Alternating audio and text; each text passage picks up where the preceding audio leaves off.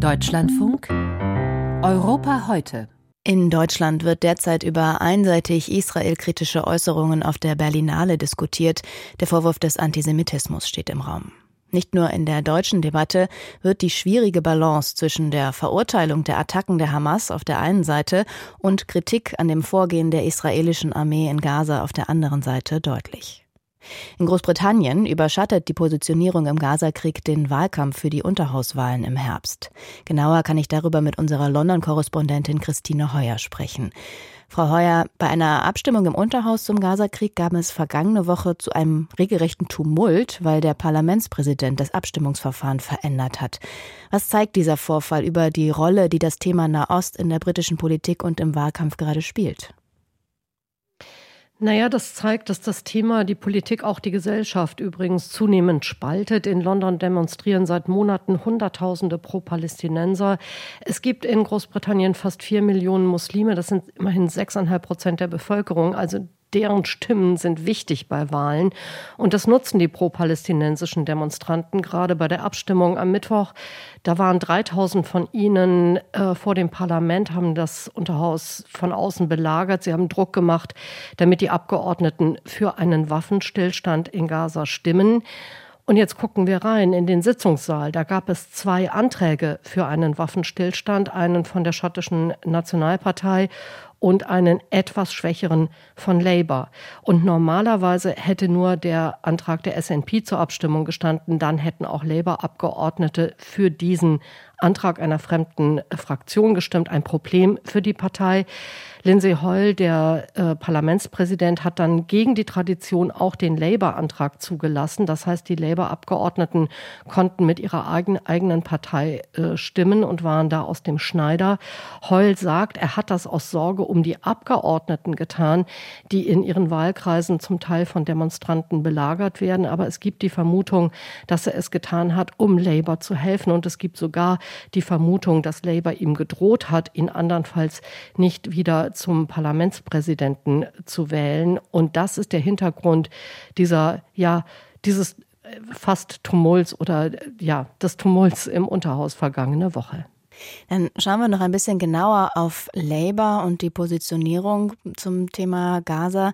Labour hat eine Vorgeschichte mit Antisemitismus, besonders unter dem früheren Vorsitzenden Jeremy Corbyn. Da gab es immer wieder entsprechende Vorfälle, Vorwürfe.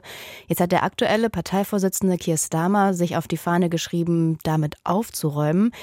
Seit dem Angriff der Hamas am 7. Oktober und dem daraus resultierenden Gazakrieg ist er aber in der schwierigen Situation, da einen gewissen Drahtseilakt meistern zu müssen. Wie versucht er das?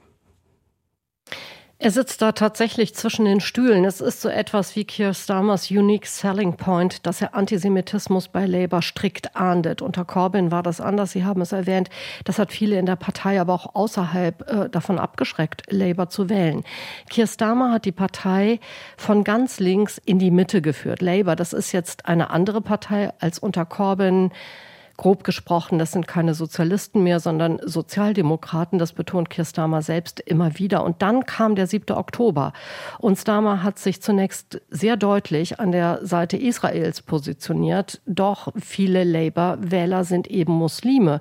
Und die wollen, dass sich ihre Partei dezidiert für die Palästinenser stark macht. Für Labour ist das eine Zerreißprobe. Die Partei hat über äh, der Gaza-Frage Dutzende muslimische Stadträte verloren. Da treten Leute aus der Partei aus.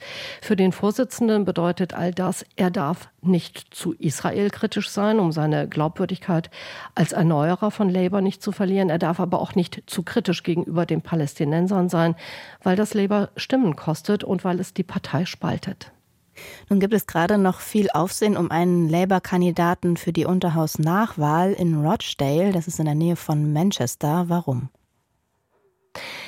Da tritt für Labour äh, Asa Ali an. Der hat bei einem semi-öffentlichen Treffen gesagt, Israel habe das Massaker am 7. Oktober bewusst zugelassen, weil es ihm die Chance eröffnet hat, Gaza anzugreifen. Das ist eine Verschwörungstheorie und als das öffentlich wurde, war es natürlich ein Skandal. Danach hat Ali sich entschuldigt und Labour hat gesagt, damit ist die Sache erledigt. Er hat es ja eingesehen. Doch die Sache war überhaupt nicht erledigt, denn kurz darauf kam dann heraus, dass Ali bei demselben Treffen auch von fucking Israel gesprochen hat und gegen Zitat Medienleute aus bestimmten jüdischen Gegenden gewettert hat. Das war es dann. Labour hat ihm äh, dem eigenen Kandidaten die Unterstützung entzogen, aber es war zu spät, ihn zu ersetzen. Und jetzt tritt bei der Nachwahl für Labour am Donnerstag also ein Mann an, für den die eigene Partei keine Wahlempfehlung mehr abgibt. Und das kann einfach nicht gut ausgehen für die Partei in Rochdale. Das heißt, wer könnte von diesem Chaos bei Labour bei dieser konkreten Nachwahl profitieren? Es könnte sein, und da wird hier auch viel äh, hingeguckt, dass ein umstrittener linker Politaktivist profitiert. Das ist George Galloway. Der tritt in Rochdale für eine Splitterpartei an. Das Problem mit ihm ist, er ist ein prorussischer Propagandist und Israel-Feind. Unter normalen Umständen hätte dieser Mann keine Chance, ins Parlament einzuziehen, aber wegen der Ali-Affäre könnte es ihm nun gelingen. Und das wäre für Labour schon ein Problem. Galloway saß schon mal im Unterhaus, übrigens auch schon einmal für Labour. Er gilt als sehr guter Redner und er würde Starmers Partei in den Parlamentsdebatten genüsslich vor sich hertreiben, wann immer er Gelegenheit dazu bekommt. Zur Wahrheit gehört aber auch, selbst wenn es so kommt, hat Galloway nur ein kurzes Gastspiel bei der Parlamentswahl später im Jahr, ist er mit Sicherheit wieder raus aus dem Unterhaus.